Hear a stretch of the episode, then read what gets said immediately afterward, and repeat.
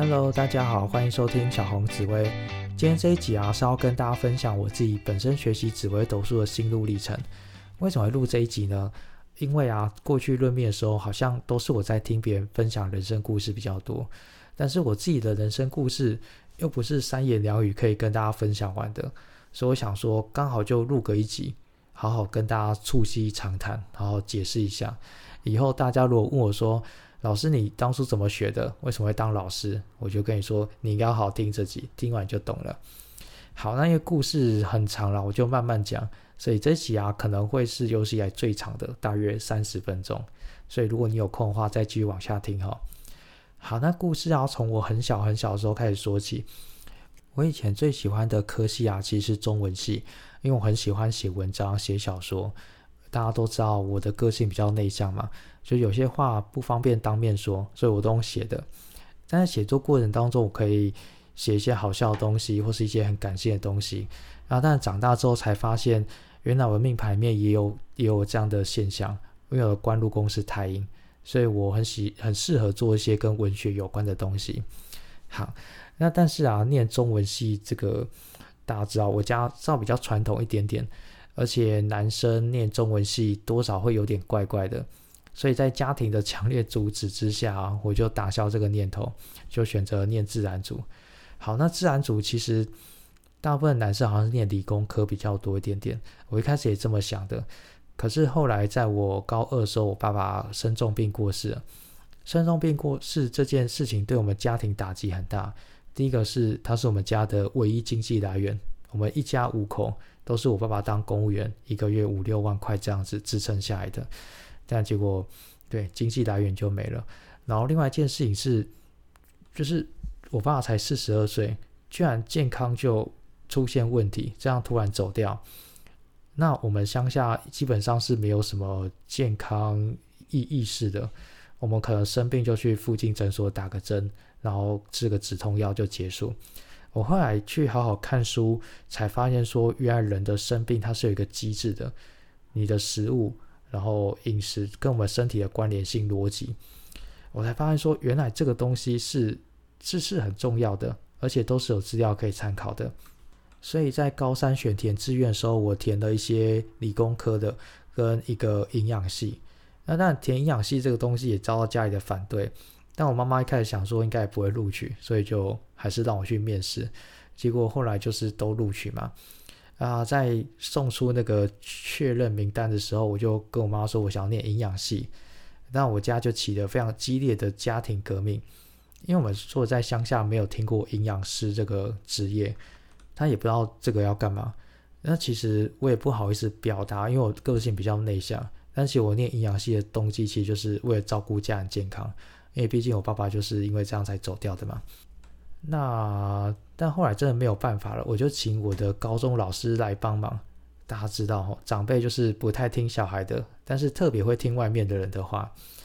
然后我们老师就打电话过来跟我妈说：“这个小小朋友啊，你要尊重他的决定，因为啊，如果你今天帮他做决定选志愿，他以后只要后悔，他就会把一切的责任归咎到你身上。”说当初都是因为帮我做这个决定，所以导致我现在变得这样。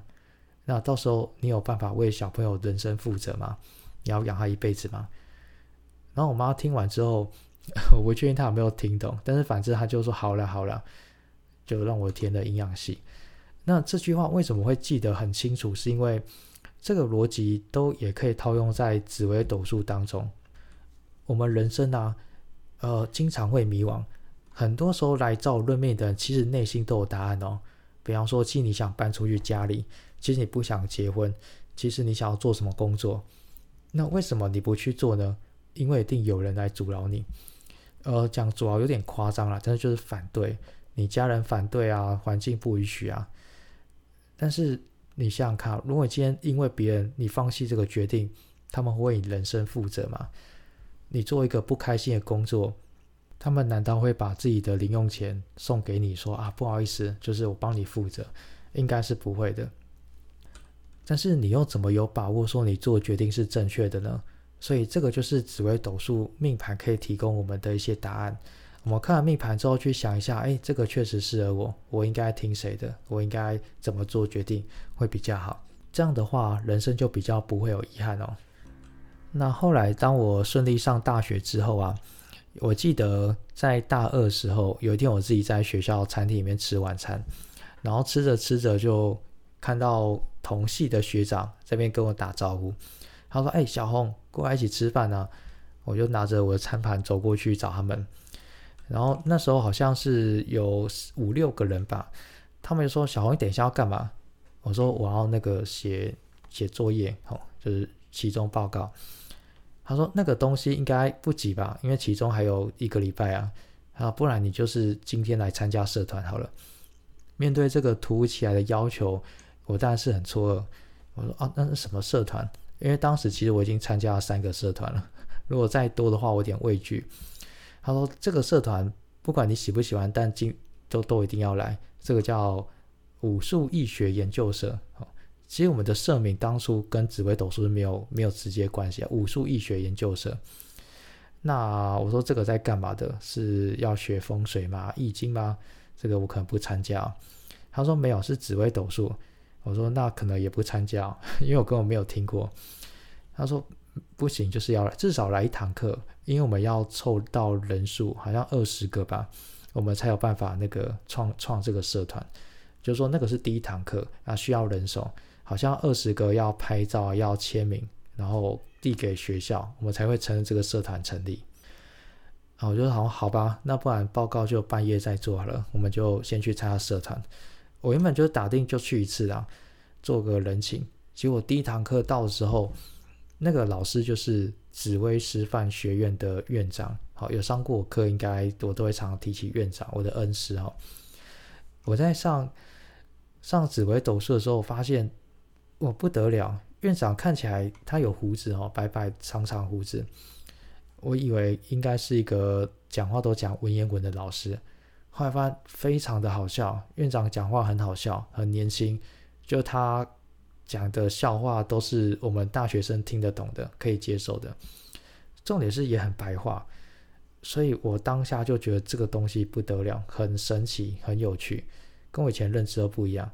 重点是那时候下课的时候，我就拿我命盘去问院长一些事情，通通都命中，包含说我爸的健康、我家里的状况、我的个性、我那时候跟呃女朋友、前前前女友的状况，全部都吻合。我吓死了，就是如果今天不知道有紫微斗数这个东西，我还以为院长在跟踪我，所以我就当下就说，我以后每一堂课都要来。所以这样下来，我大概上了一整年的社团，好，把那个全部都学完了。反而是一开始邀请我的人都消失了。我们最后学完的时候，社团好像剩大概十个人左右吧。好，啊，但是好景不长。因为院长非常非常忙，他有很多地方要开拓。当时他除了在台湾之外，还有一些中国大陆那边的分院，然后还有好像有一些南部的吧，中南部。所以师大只是哦，念师大，师大只是他一个其中一个据点。他带完一批之后，他希望我们这一批再产生下一批，这样带下去。啊，重点来了，我们才学一年。我们就彼此面面相觑，说那谁要当那个下一个老师？但反而后来，我不知道为什么，就是都都会变成我。但我也觉得是开心跟喜欢的，因为我当时我开始学紫微斗数，就每天都在论紫微斗数，我就把身边的朋友每一个都都论过一次。我想说，好吧，既然我参加第一堂的目的是为了要创设，那我总不能也看着他导社，所以我就接下了。那个当当社团老师的这个职位，其实说实在，好像有压力，但又没有压力。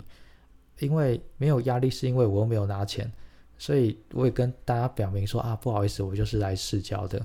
哦，我们那时候就招了，反而又我们每一个学期一开始都有一个算是摆摊嘛，招生，就是新生会来逛社团摊位，然后帮他论命等等。后来我觉得蛮顺利，是。我们第二届社团的人数啊，是超乎第一届的，有来到二十几位。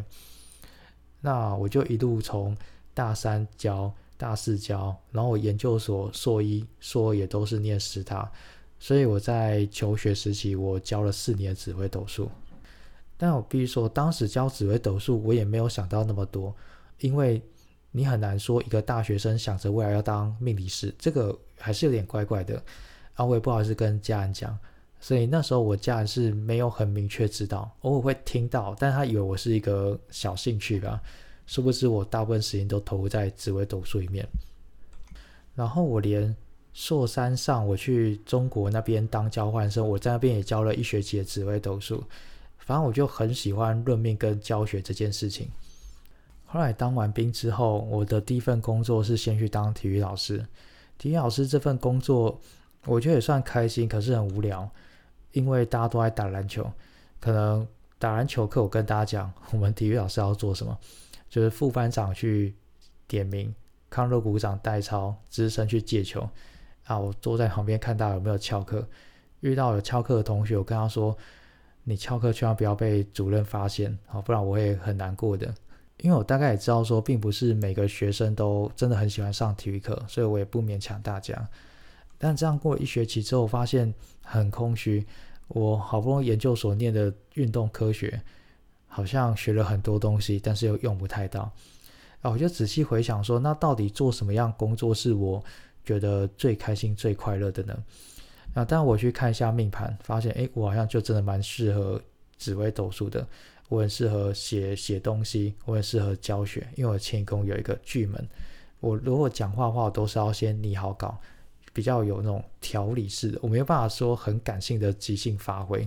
我想说，好吧，不然就来教紫微斗数看看好了。但这个是一个非常非常大的决定，因为我们家的经济状态是几乎是是低收入户、清寒的那种状态，然后我又是家里面唯一的男生，大家知道那个期望是没有期望高了，但是有最低的标准。但是我心里想着，我都学紫微斗数了，不就告诉我自己说，我就要做我该做的事情。因此，我就花了一些时间，一个晚上，然后打非常长的一段文字。可能一千字吧，给我妈妈。我平常跟我妈妈讯息都是嗯好，谢谢，拜拜这种。然后突然传一千字，内容就是我喜欢教紫微斗数，然后目前工作并不是太开心，而且未来其他工作我可能不是那么的喜欢。那希望可以理解我喜欢做什么，并且可以支持我。那我妈妈看到这个文章，就那个赖啊。他沉浸了三个小时都没有回我，其实很紧张哎，已读不回三个小时。后来他就传一句话说：“好啦，记得要保劳健保就结束了。”他很害怕我没有保劳健保 被被罚钱之类的，所以我就踏上了教紫微斗数这条路。好，那要怎么开始呢？因为我在紫微师范学院学紫微斗数嘛，就是院长来教的，所以我就一边。回学院继续进修哦，我必须说院长对我们非常非常的好。我以前学紫微斗都没有花到任何的费用，然后包含院长也都免费让我回去学院上课进修，所以我就回去学院边进修边去试教，争取那个在学院当师资的门槛。那在学院试教，我也可以跟大家分享一下那个内容过程是怎么样。我们就是每周上课嘛，每周的最后的时间大概十到二十分钟。如果你有想要试教，你就可以去报名，上台教给底下的其他老师还有院长听。比方说你教到主星阶段，你就挑一个你想要教的主星，通过了，那你再教吉凶星，也通过了，再往下教教灭亡平线。总共这样教啊教，大概有六阶左右。如果你六次试教都通过，你就是可以在学里面，可以可是一个合作讲师的概念，但跟大家讲这个过程非常的漫长，因为试教很容易会没过。我的经验是我看其他老师教大概一年半，一年到一年半之间才会试教通过，但我实在等不了那么久，因为我经济很困难啊，所以我就卯足全力，就是超级超级认真的这边准备啊。最后很快，大概半年左右就通过试教了，但中间有一两次没过，我非常的痛苦，我还去就仔细去找一下原因，如何一直疯狂改善。那半年我觉得对我来讲还是一个蛮好的结果，但我觉得有一个比当老师还要困难，就是招生。哦，招生是一个非常困难的事情哦。因为说实在，你刚开始当老师，谁谁会知道你有在教紫微斗数？谁知道你教的好不好？所以那时候当然是从亲朋好友先下手，人家拉保险那样。我就在我的 FB 里面 po 文说：“诶，我在教紫微斗数，那欢迎大家来当来当我学生哦。”因为过去我常帮亲朋好友论命，至少有上千位。然后在之前社团开社课的时候，也都会来二三十位学生。我想这个招生应该是没有太困难吧？我就信心满满在我的 FB 上面 po 文说：“哎，欢迎大家来上紫微斗数。”哇，结果马上按赞跟留言的人数都非常非常多，说我一定来报名。然后到最后结果，大家猜实际来上课的人数有多少人呢？好，我们这个结果就留到下集哈，大家拜拜。